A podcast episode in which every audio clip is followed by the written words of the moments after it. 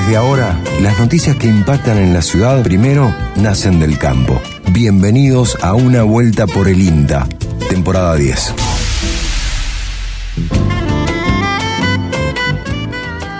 Bienvenidos y bienvenidas a otra vuelta por el INTA, el programa del Instituto Nacional de Tecnología Agropecuaria.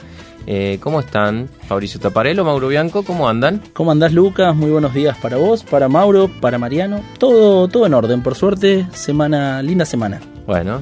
Acá estamos con el gusto de compartir esta mesa con ustedes en una vuelta por el INTA, programa número 35 de esta décima temporada. Bien, hoy en un domingo 3 de diciembre, mañana nosotros tenemos un día especial, ¿no? Mañana Así día es. del INTA. Así es. Cumple No. 67 años el. INTA, la institución. Sí, sí, 67 años. ¿Los veo mañana en Manfredi o no los veo en Manfredi mañana? Pues, ¿Sí? Como se debe. Vamos a compartir algún algún brindis, alguna algún lunch, ¿habrá? así es. ¿Sí? Cerramos, cerramos el año reunidos el personal del INTA Manfredi, eh, donde bueno, se hace una especie de balance a cargo Sí. del director del experimental, eh, que bueno, ha ganado el concurso, tiene, ha, ha sido reelecto por concurso Aquiles Salina, y bueno, generalmente nos acostumbra a hacer.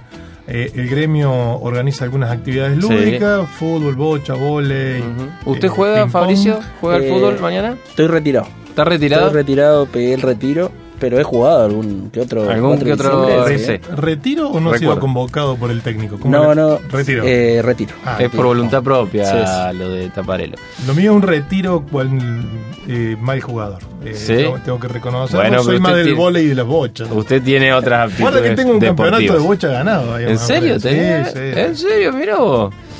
Que, eh, no es tan fácil jugar a las bochas. Uno ahora subestima la bocha, pero no, hay, hay Y jugadores muy hay, picantes. eh, hay un jugador muy picante, le mando un saludo, Juanjo Peroglia, pero es Ah. jugador de eh, cancha Es adentro. Ese es profesional. Ah. Pero Indoor. lo, mandás Sí. al campo y es otro juego. Claro. es más, no juega. No juega. No juega para Sí. mí, para no pasar vergüenza Para- con los del campito. ¿no? Adhiero totalmente que lo que no quiere es pasar vergüenza. Sí, sí.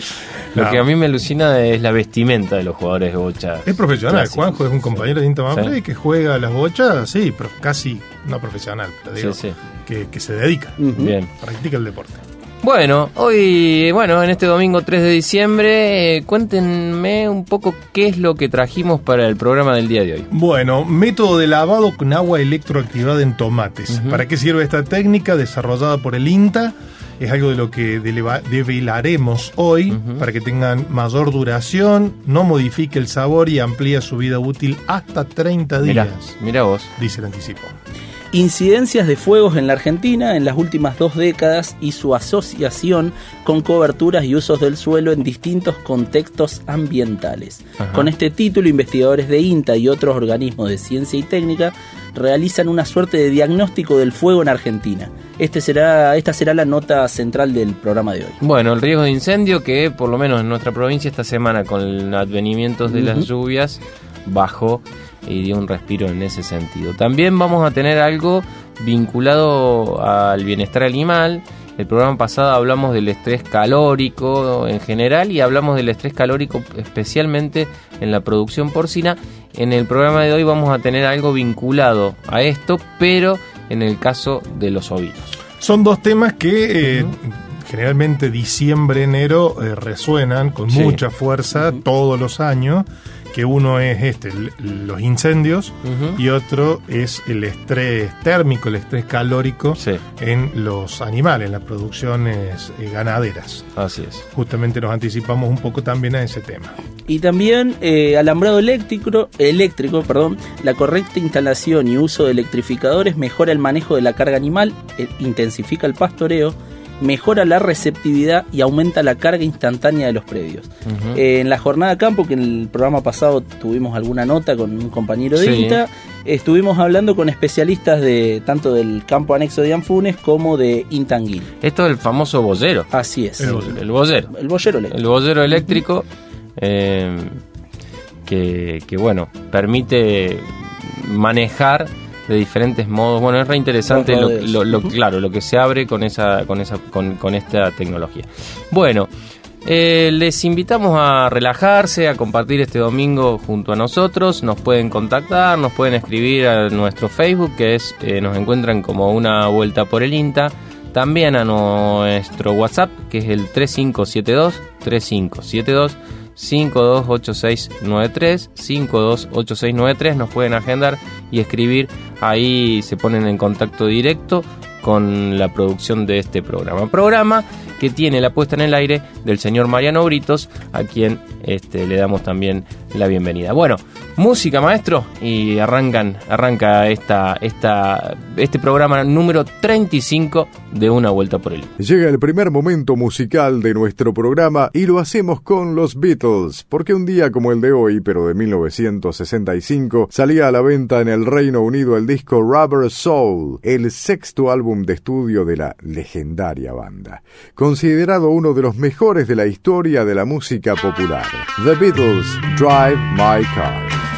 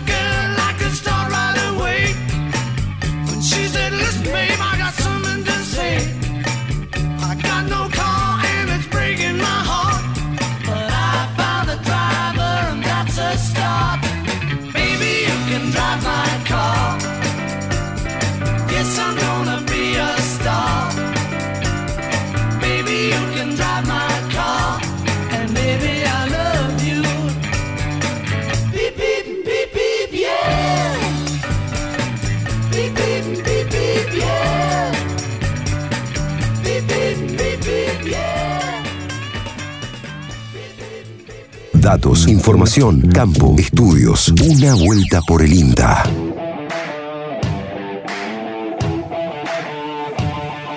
INTA Informa Podcast.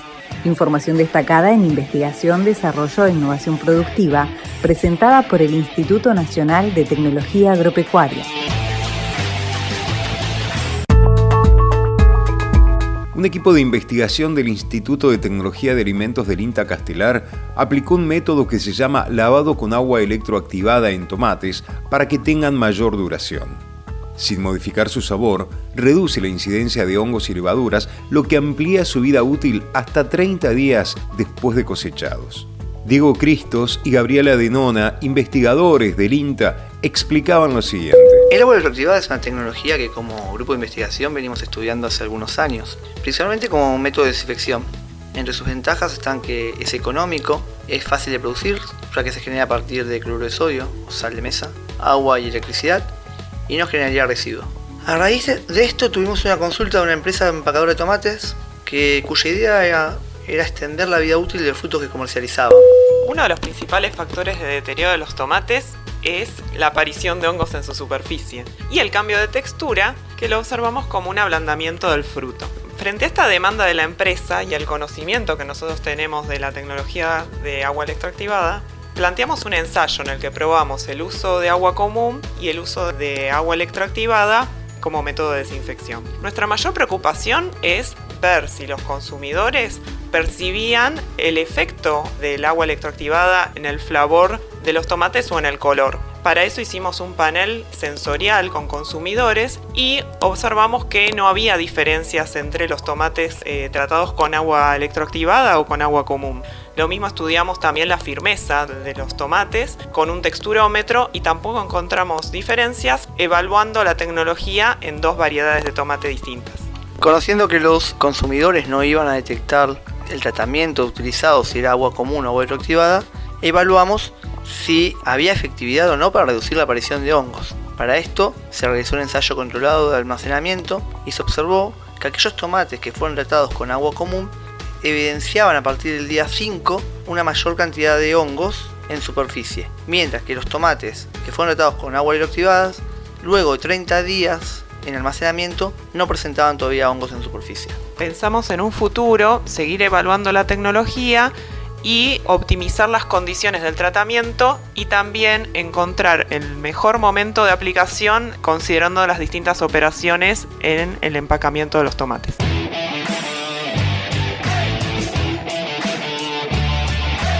INTE Informa Podcast. Más información en inteinforma.inta.gov.ar.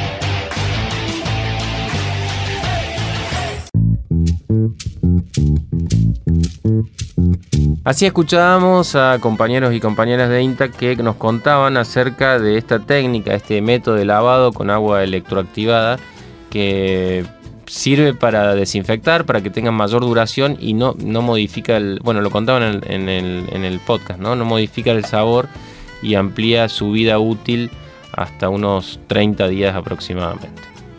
Del tomate nos vamos a ir al alambrado eléctrico. Estuvimos conversando con especialistas de INTA, en este caso con Torcuato Tesi, que es el responsable del campo anexo de INTA en Dianfunes, eh, que nos comentó un poco sobre la utilización del alambrado eléctrico. Lo escuchamos. Nosotros eh, hace tiempo que venimos intensificando el manejo del, pastoreo, eh, aumentando la carga instantánea y manejando tiempos de descanso y tiempo de ocupación de las parcelas para mejorar tanto la condición de nuestros recursos naturales, suelo, vegetación que no es forrajera, como la condición de nuestros recursos forrajeros o sea, el tipo de mata, la calidad del forraje, la calidad de los diferidos y cómo eso nos impacta también el estado de nuestros animales y se traduce en el resultado productivo del establecimiento y en última instancia también en el resultado económico. Esto nos llevó a eh, intensificar cada vez más el uso de eh, eléctrico para el aparcelamiento interno del, establecimiento, que lo veníamos haciendo con eh, pantallas solares con su batería a cargo. Llegó un momento que eh, ya teníamos tres pantallas trabajando en el campo y era entre el, movimiento de esas pantallas que se cambian de lugar, de instalarlas con su toma tierra en cada lote, ya eh, además del costo del mantenimiento de la batería y mantener tres equipos, dijimos, bueno, este sistema ya que llegó para quedarse en el campo, nos está, está adaptado tanto el rodeo como el personal al uso intensivo del, del alambrado eléctrico y a trabajar con altas cargas instantáneas, vamos a seguir haciéndolo porque además repercute en, el estado corporal de nuestros animales, repercute en los resultados productivos del rodeo y repercute en el resultado económico del establecimiento. Entonces, como esta tecnología llegó para quedarse y está ya instalada en el campo, decidimos pasar de manejar tres bolleros solares a centralizar y sistematizar todo con un bollero central y eh, líneas madre que van hacia todo el campo. De esa forma le simplificamos mucho el trabajo a los operarios a la hora de hacer parcelas y eh, nos permite sistematizar muchísimo todo el, todo el manejo del rodeo y eh, así es que decidimos traer un técnico que se especialice en eso para sobre todo teniendo en cuenta que en zonas áreas y semiáreas eh, el alambrado eléctrico encuentra como limitante a su adopción y por eso no tiene una adopción tan masiva el hecho de que para que el sistema funcione la patada que le llega al animal tiene que cerrar el circuito y volver al equipo. Eso normalmente, esa corriente eléctrica normalmente vuelve a través del suelo. En zonas áridas y semiáridas, la baja humedad del suelo atenta contra la eficacia de ese sistema. Entonces, si no se tienen las precauciones y si no se toman las pautas técnicas correctas a la hora de la instalación, a la hora del manejo del equipo, puede no funcionar eficientemente y eso hace que mucha gente no lo termine adoptando. Así pasaba Torcuato Tesi comentando un poco sobre la utilización de, y la instalación de estos alambrados eléctricos en el campo anexo de Intendian Funes. Eh, en dicha jornada también disertó y participó Luis Rades. Luis Rades es de Intanguil, en La Pampa. Y nos cuenta un poco qué son, para qué sirven y nos da una serie de recomendaciones eh, para el uso de esta tecnología. La tecnología del alambrado eléctrico es la utilización de un sistema que es más económico que un alambre tradicional para poder hacer divisiones estratégicas, para hacer un buen pastoreo, para transformarlo en carne. Obviamente que la producción es transformar el pasto en carne. La que venimos siempre bregando desde la institución es que hay mucha genética animal y hay mucha genética vegetal, pero el tema es que justamente esta tecnología que es transversal a cualquier tipo de pastoreo es transformar eficientemente ese pasto en carne a través de un pastoreo racional intensivo. El tema es que hay una distancia entre lo que es la tecnología de insumos y la tecnología de procesos. ¿Qué me refiero con esto? Esta tecnología está disponible, es económica, pero cuando se la instala no es lo eficientemente útil y eficientemente utilizable como debería ser por errores en la construcción y errores en el manejo del sistema. Los equipos que tenemos disponibles en el mercado son eh, como el que instalamos acá en Anfunes, es un equipo que tiene una fuente de energía de 220 y después tenemos los, los equipos de 12 voltios que funcionan con baterías y con pantallas eh, fotovoltaicas que permiten la carga de la batería. Esos son mucho más prácticos porque uno los puede movilizar y poner en cualquier lado del, del campo. Esencialmente es contar con el equipo y eh, lo otro es entender cómo funciona el sistema por lo tanto, cuando un animal toca el alambre, la corriente que está disponible en el alambre tiene que pasar al suelo a través de las patas del animal y esa corriente dispersa en el suelo tiene que volver hacia donde está el equipo para cerrar ese circuito. El secreto y el corazón de todo este sistema, sea un equipo de 220 o de 12 voltios, es tener una correcta entrada de tierra. ¿A qué me refiero con esto? Esa corriente dispersa en el suelo tiene que ser captada por las jabalinas que son de entrada de tierra, para que retornen al equipo, cierren el circuito y se produzca la descarga eléctrica. La, diferencia en sí del equipo, sea de 220 o de 12 voltios, es exactamente igual, no hay ningún tipo de diferencia, la eficiencia es la misma, solamente cambia la fuente de energía y la ventaja de tener pantallas fotovoltaicas que permiten la recarga permanente de la, de la batería para que el sistema no se interrumpa. Ahí lo estábamos escuchando como anticipaba Fabricio Luis Rades del Intanguil, que nos contaba eh, qué son y para qué sirven estos alambrados eléctricos. Eh, y bueno, algunas de las recomendaciones sobre esta tecnología que se exhibió en la jornada realizada en el campo anexo del INTA de Anfunes. Nos vamos, escuchamos un poquito de música y lo que le habíamos prometido viene luego de esta pausa. La nota central con eh, una especialista del INTA sobre un mapa de incendios en Argentina. Vamos a la música y enseguida retomamos. Un espacio ideal ahora para compartir un lindo dueto. Por un lado, Carlos Vives con sus aires tropicales colombianos y por el otro, estos rockeros nacidos en Córdoba y con proyección mundial. Carlos Vives, Eruca Sativa, no me dejan salir.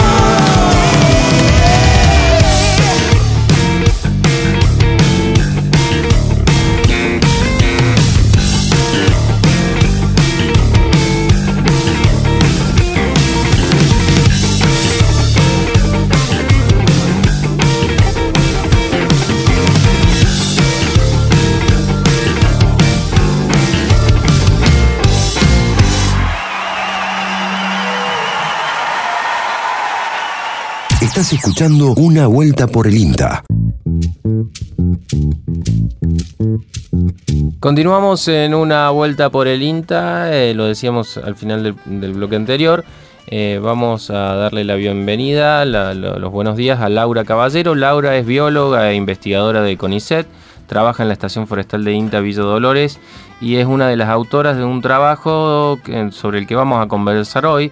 El trabajo se llama Incidencias de Fuego en la Argentina en las últimas dos décadas y su asociación con coberturas y uso del suelo en distintos contextos ambientales. Eh, Laura, buenos días, ¿cómo estás? Hola, ¿qué tal? Buenos días. No sé si habla Lucas o Mauro por ahí. Desde acá estamos Lucas. Estamos los tres. Los tres. Mauro y Fabri que, que te estamos saludando. Ah, hola Fabri, perdón, me olvidé.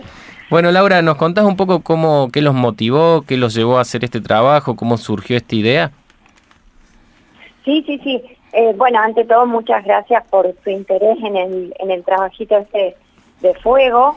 Este, la idea de hacer el trabajo en realidad eh, la detectamos.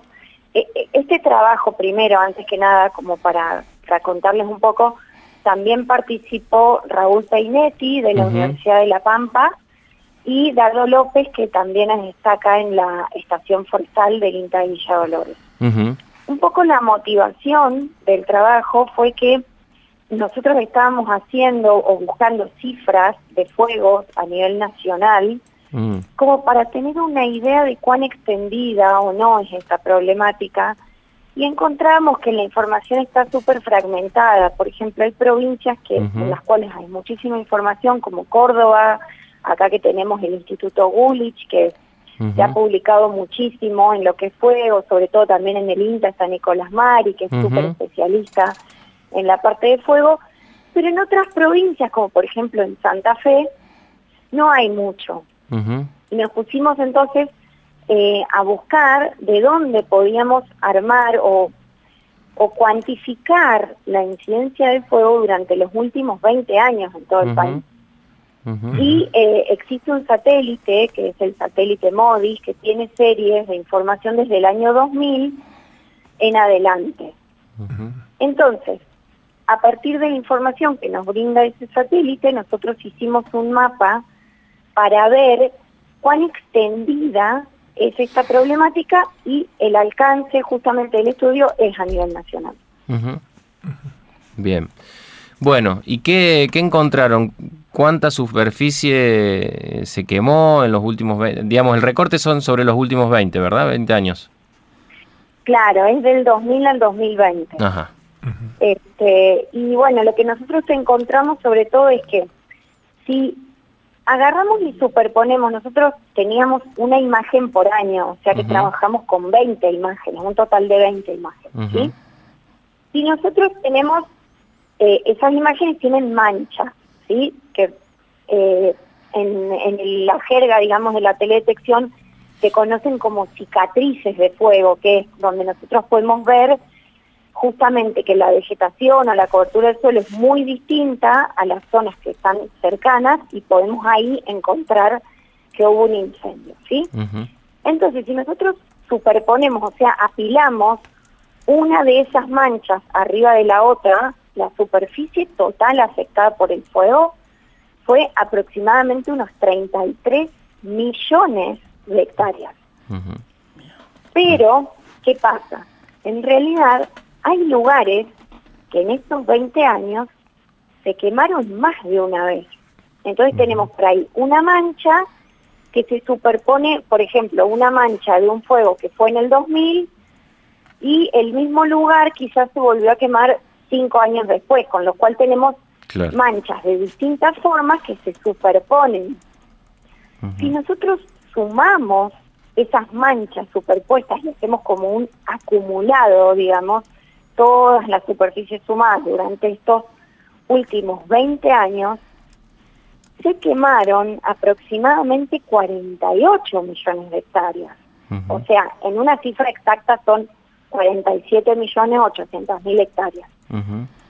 Para tratar de llevarlo como algo que, que podamos imaginarnos, porque esto es radio y por ahí no podemos ver la imagen, es una superficie equivalente a la provincia de Chubut y Santa Cruz juntas. Es un montón. Buah.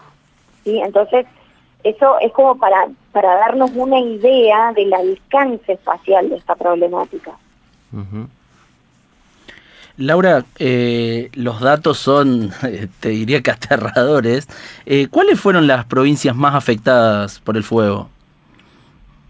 Bueno, y acá eh, en este punto también podemos hacer la distinción, digamos, entre las áreas que se quemaron al menos una vez, o sea, es toda la superficie afectada por el fuego, digamos, como por ejemplo la provincia de La Pampa y de Formosa, tienen un tercio de su superficie afectado por fuego. O sea, quiere decir que más del 30% de la superficie de la provincia de La Pampa y de Formosa fue afectada al menos una sola vez. O sea, si, si consideramos todas estas imágenes apiladas una encima de la otra, es un 30% de esa superficie. En cambio, si nosotros lo analizamos desde el otro punto de vista, que es eh, la recurrencia, o sea, eh, áreas que fueron afectadas por más de un fuego, esto cambia, digamos, las provincias que se quemaron más recurrentemente, o sea, que se quemaron, por ejemplo, en el 2000, luego 2005, luego 2010, así, son las provincias de Santa Fe, que está en primer lugar, luego viene Tucumán y después Santiago del Estero. Pero hasta decirles que hemos registrado un máximo de 17 veces, o sea, Eh, mm. un mismo lugar se quemó 17 veces durante los últimos 20 años, que es un montón. Por ejemplo, para darnos una idea, esto pasa en, en una zona de la provincia de Santa Fe y Santiago del Estero que se llaman los bajos submeridionales, donde hay unos pastizales que son salinos que se queman muchas veces, o sea, casi cada dos años. Y también en la provincia de Tucumán esta alta recurrencia se da porque hay muchas plantaciones de caña de azúcar que en muchos lugares todos los años se queman luego de cosechar la caña para poder preparar el terreno para volver a sembrar. Entonces por eso se ven esta alta recurrencia justamente en estas tres zonas. Que tiene que ver con una práctica medio ancestral y que después se, se mm, continuó con lo productivo, sobre todo en la caña, de, de esta práctica, de, quemar el- la materia que queda eh, para prepararse para la próxima campaña, ¿no? para la próxima cosecha. Exacto. Sí, lo que vimos también, por ejemplo, en la caña de azúcar lo que se ve es que es muy recurrente, igual ahora, de hecho hay, hay investigadores del INTA de Tucumán que están tratando de desalentar esta práctica y proponiendo otras alternativas, o sea Sí, que por claro. ahí lo que estamos viendo es una señal, pensemos que estos son 20 años, quizás, del periodo más inicial, aunque todavía se sigue utilizando, eh, teóricamente se está comenzando a dejar de utilizar. Y esa misma práctica de quema de, de lo que por ahí conocemos más en la jerga técnica, que son los barbechos, esto de que es que Sí. es el lo que queda del cultivo después de haberlo cosechado, también se ve esa señal en la provincia de Córdoba, ¿sí? en, en la parte más central y sur, que también es un área que, que tiene mucha extensión, digamos, afectada por, por la parte, digamos, la actividad agrícola, pero que en los últimos años, quizás en la última década, la quema de barbechos se ha comenzado a entrar en desuso. Por eso quizás la recurrencia no es tan notable en la provincia de Córdoba, porque esta quema de barbechos fue reemplazada por lo que es la siembra directa, ¿no? Que, que se siembra ya sobre el mismo rastrojo. Ya- y aparte no, ya un- no está permitido, me parece, ¿no? No, La no. quema. No, no está permitido y además, bueno, hay una, unas campañas de concientización interesantes y el INTA Manfredi, sobre todo hace algunos años, hizo una, eh, un trabajo muy lindo de, de- de investigación sobre lo que afecta un, un incendio en un campo productivo que, que está disponible, es un trabajo muy interesante con el mapeo de teledetección, mapas de rendimiento y demás, en cuanto merma la producción en los próximos 2, 3 y hasta 5 años, Ah, un campo eh, productivo que ha sido eh, afectado por un incendio. Eh, pero sí, bueno, pasa y todavía sigue pasando también lo de los incendios accidentales o eh, pseudo accidentales, eh, sobre todo en lugares donde es difícil entrar a trabajar. Sí. Y, y bueno, también hay Sí. muchos otros eh, que pa- empiezan con una máquina y terminan en, en una superficie enorme. Laura, te quería preguntar cuando hablabas de Santa Fe, Tucumán, Santiago, tuvimos un caso en Córdoba, lo que no me acuerdo es el año, si entra en ese periodo, que había sido récord.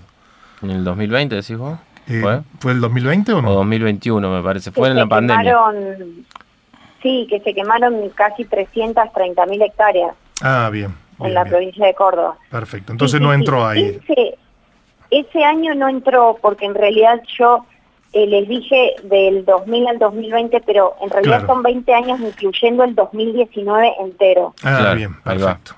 Eso que Está quería bien. saber. Sí, o sea, son los últimos 20 años, pero incluyendo la serie, todo, todo, todo hasta el 2019. Sí. Bien. Eh, una- esa justamente porque acá hablamos mucho de Sí. ese año, de los récords, sí, y, seguramente el oyente histórico de una vuelta por el INTA debe, Total. debe estar pensando en esto. Vos recién un poco a- lo anticipaste, pero entonces hay una vinculación entre la, lo que tiene que ver la incidencia del fuego con la cobertura de esos suelos. Hay, hay un vínculo ahí, ¿no? Sí, es que cuando nosotros vimos, digamos, esta mancha, digamos, porque como para tratar de graficarlo, eh, porque tenemos que tratar de describir para que la gente pueda imaginarse, no es que todas estas manchas están regularmente distribuidas en todo el territorio nacional, sino que estos fuegos se concentran en determinadas zonas del país. Y si podemos imaginarnos, forman como una C, un arco, que se extiende más o menos desde Corrientes a- al este de Formosa, eh, se corre, digamos, hacia el oeste, pasando por Santa Fe, Santiago del Estero, Córdoba, agarrando bastante de la provincia de San Luis, y después se vuelve como hacia el este para completar esa C, pasando por La Pampa, Río Negro y un poco el sur de Buenos Aires, como para que podamos más o menos visualizar dónde están concentrados. Entonces, justamente para tratar de entender por qué encontrábamos este patrón espacial de, de este, este forma, esta forma de arco, este, estudiamos un poco la asociación con las coberturas y los usos de suelo. Y vemos que la incidencia de fuego está asociada a distintas cosas en distintas partes del país, ¿sí? A distintos usos o coberturas. Por ejemplo, más al norte, está en la parte más de Formosa, está asociado más a la cobertura más boscosa, por ahí son fuegos que se inician eh, sobre todo como para con, con un objetivo más eh, productivo, porque existen las quemas prescritas, si bien en algunos lugares del país están prohibidas, son una práctica productiva ancestral muy, muy, muy utilizada en nuestro país, entonces estas quemas prescritas quizás en, en determinados lugares se prenden, digamos, con un objetivo productivo que en la mayoría de los casos es para promover el rebrote de eh, las, las, matas eh, de gramíneas o, o, especies herbáceas que consume el ganado. Pero en la parte norte está muy asociado a lo que es la ganadería quizás más de monte, ¿sí? donde eh, los fuegos son un poco más rápidos y se trata de quemar el, el estrato herbáceo. ¿sí?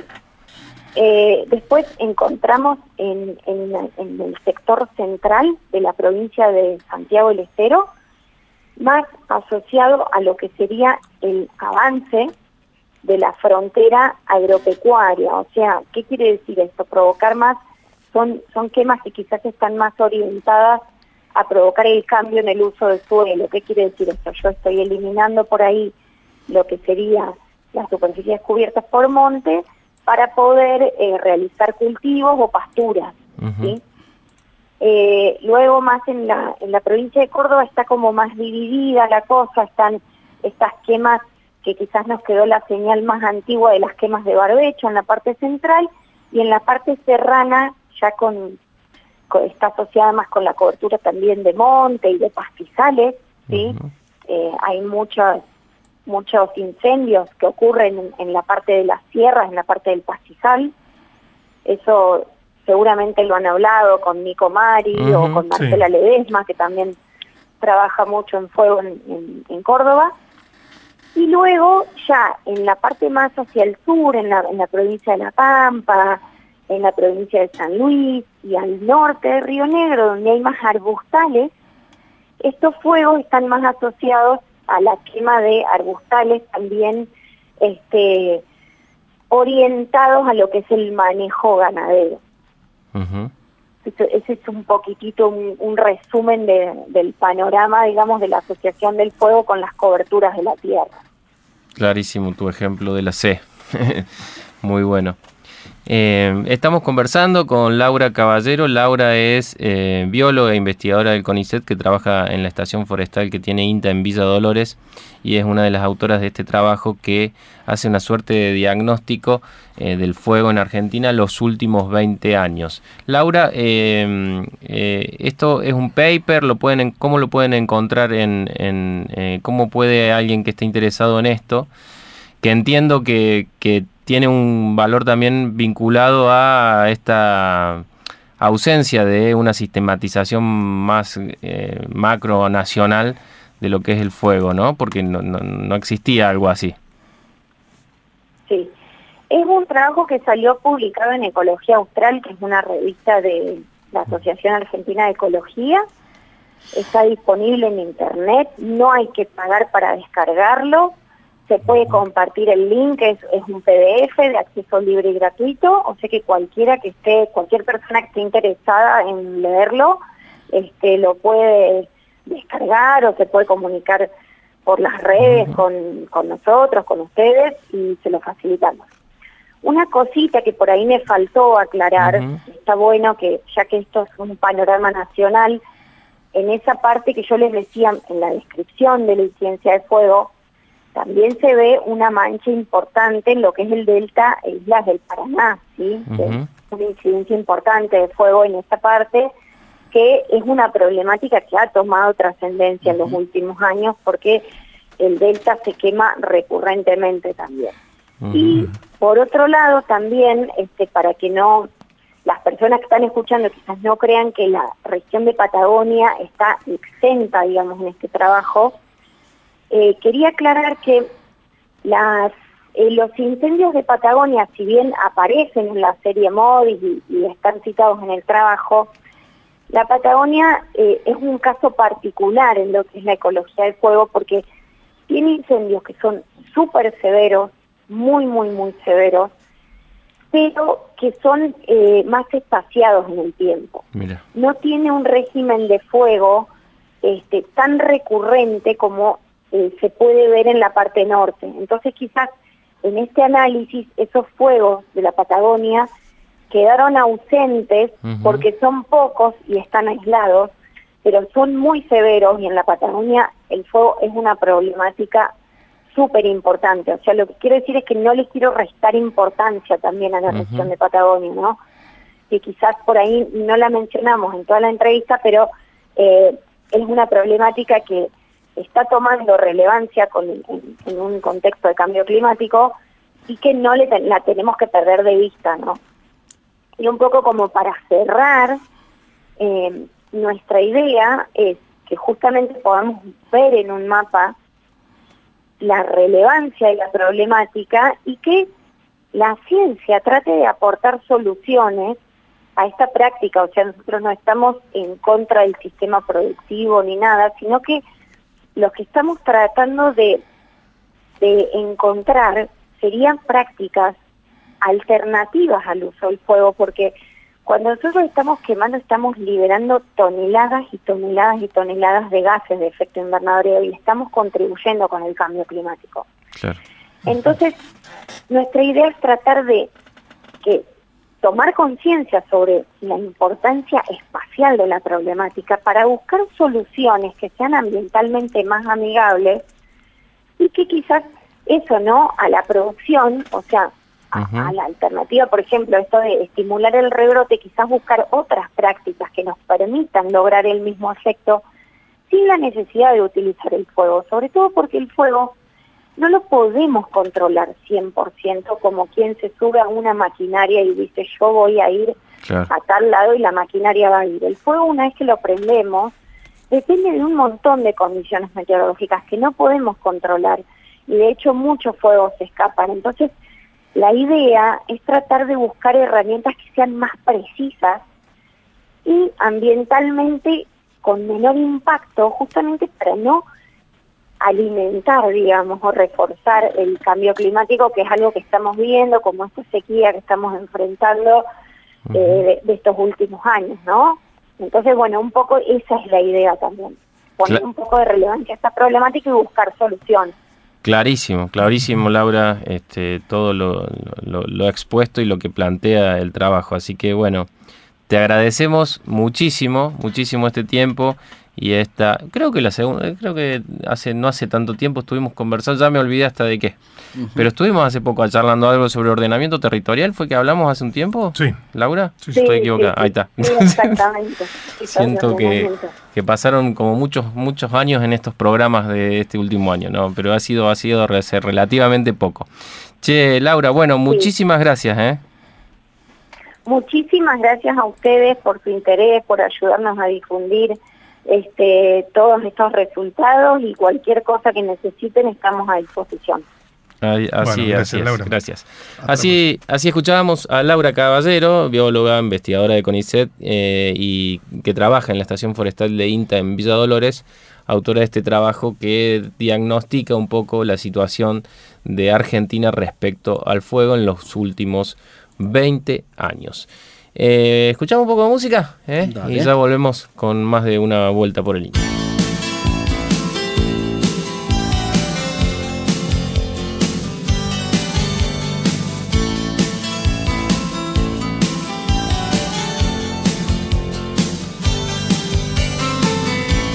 Un lindo recuerdo que nos remonta a doradas épocas de la década del 80 para mucha gente que nos está escuchando a esta hora. Los hermanos Moura, Virus, aparece por acá con Imágenes Paganas.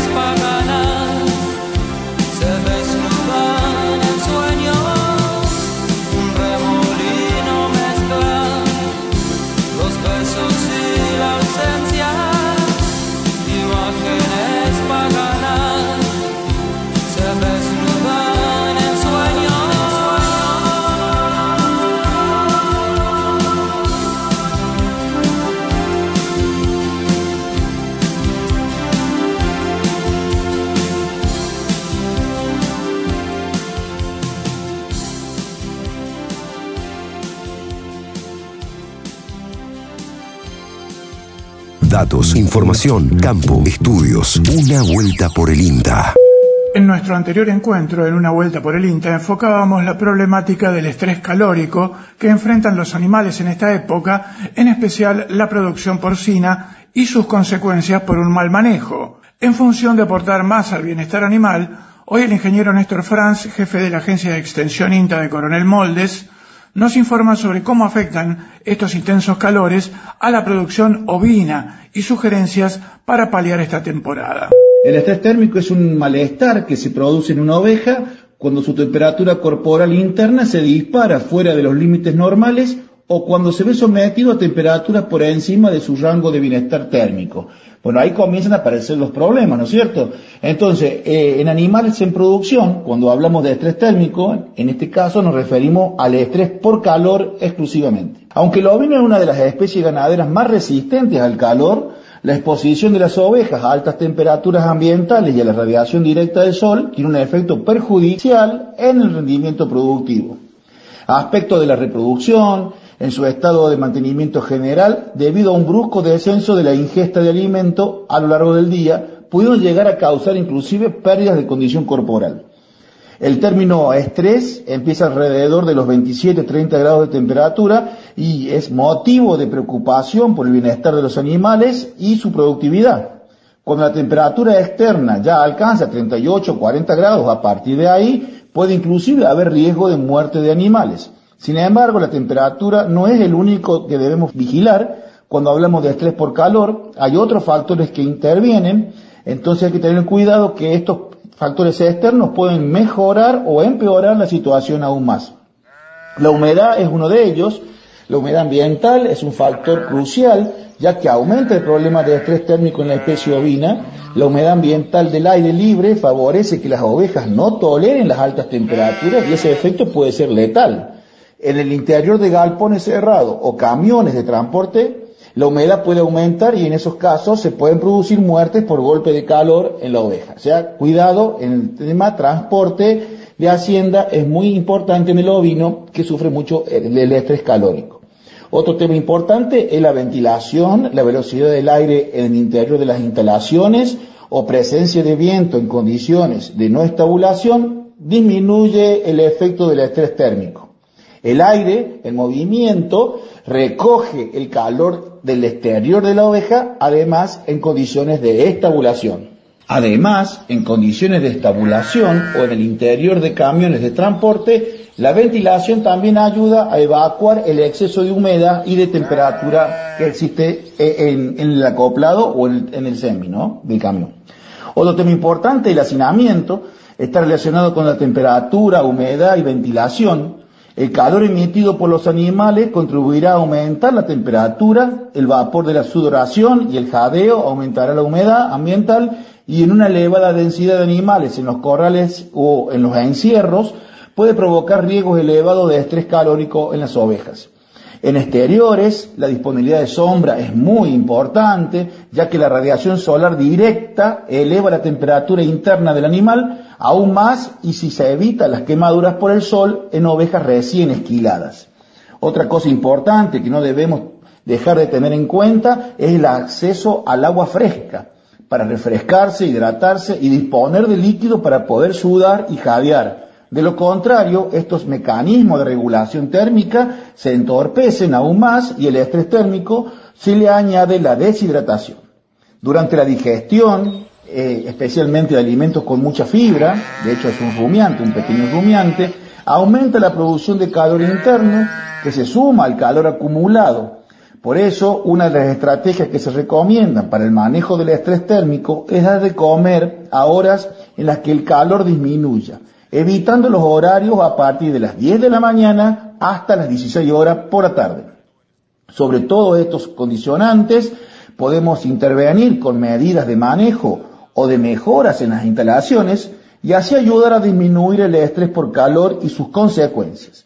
Los índices productivos y reproductivos de nuestra explotación reflejarán el éxito de estas estrategias de manejo. Algunas recomendaciones a recordar aportar los alimentos a pastoreos por la mañana temprano y al final de la tarde, adecuando las instalaciones para mantener el ambiente ventilado, son estrategias útiles para evitar el estrés por calor. Para evitar las consecuencias de la radiación directa del sol, es conveniente proveer los lugares de sombra naturales o en su defecto artificiales a las ovejas en nuestros establecimientos. Las ovejas deben tener acceso al agua en toda hora que debe ser fresca, limpia y en cantidad suficiente. Hay que tener en cuenta que la ingesta de agua en el verano se incrementa hasta un 50%. Se debe evitar dietas ricas en concentrados, incorporar en lo posible suplementos vitamínicos minerales en las épocas más calurosas, elegir la raza o biotipo animal adecuado según ambiente, región y el sistema productivo que se implementará. En conclusión, a medida que cambia nuestro clima, es probable que el estrés por calor se convierta en un problema cada vez mayor. La reducción de la ingesta de materia seca, el recorte de la producción de leche y la fertilidad son algunos de los principales problemas asociados con el estrés por calor. Sin embargo, existen estrategias tanto ambientales como nutricionales para combatir estos efectos. El estrés por calor produce pérdidas importantes y fundamentales en la producción ovina en general. Bueno, esto es un adelanto de la problemática que se nos viene ahora con estas épocas de calor, sobre todo enero, un mes muy complicado para la producción ovina, y bueno, y algunas herramientas a tener en cuenta.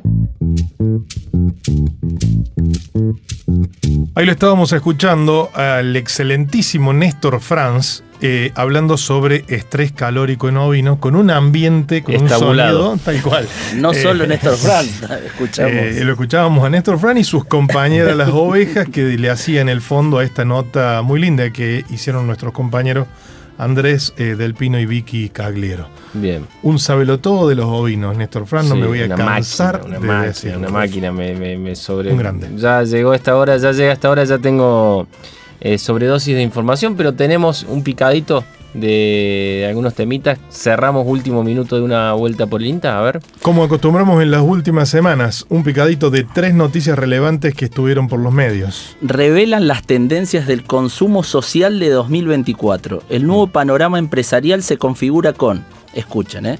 presiones económicas y precios más altos, personalización de experiencia del cliente a, tra- a través de la inteligencia artificial, desafíos para la creatividad en la era digital, sobrecarga tecnológica de los consumidores y cambios en los valores de las personas. Bueno, ahí te dimos los tips como Tranqui. para, para estar ahí en la tendencia del consumo del año que viene. Otra de las noticias se confirmó que la extraña dolencia de los caballos es encefalomielitis equina en Corrientes y en Santa Fe es donde más se está viendo. Eh, esto lo confirmó el SENASA, se trata de una enfermedad viral que se transmite de las aves a los mosquitos y esto a su vez infectan a los equinos y a los seres humanos. Bueno, podemos tener algo en los próximos programas de esto. Sí, vamos a buscar, vamos a producir este tema. Dos parajes argentinos serán considerados pueblos solares. Están localizados en la zona sur de la Puna Jujeña y contarán con provisión de energías renovables a través de una planta fotovoltaica. Qué bueno. Bueno. Eh, ahí estaba el picadito de noticias que Sí. estuvieron en la agenda de la semana y hemos llegado al final de una vuelta por el INTA de este domingo 3 de diciembre. Virginia Cagliero, Andrés del Pino, Álvaro Anducci, Fabricio Taparello, Lucas Cuevas, eh, Mauro Bianco y Lucas Viale quien les habla, la puesta en el aire de Mariano Britos para terminar este programa, la edición número 35 de Una Vuelta por el INTA en esta décima temporada. Nos vemos. Hasta aquí, una vuelta por el INTA. Por Universidad, tu propia voz.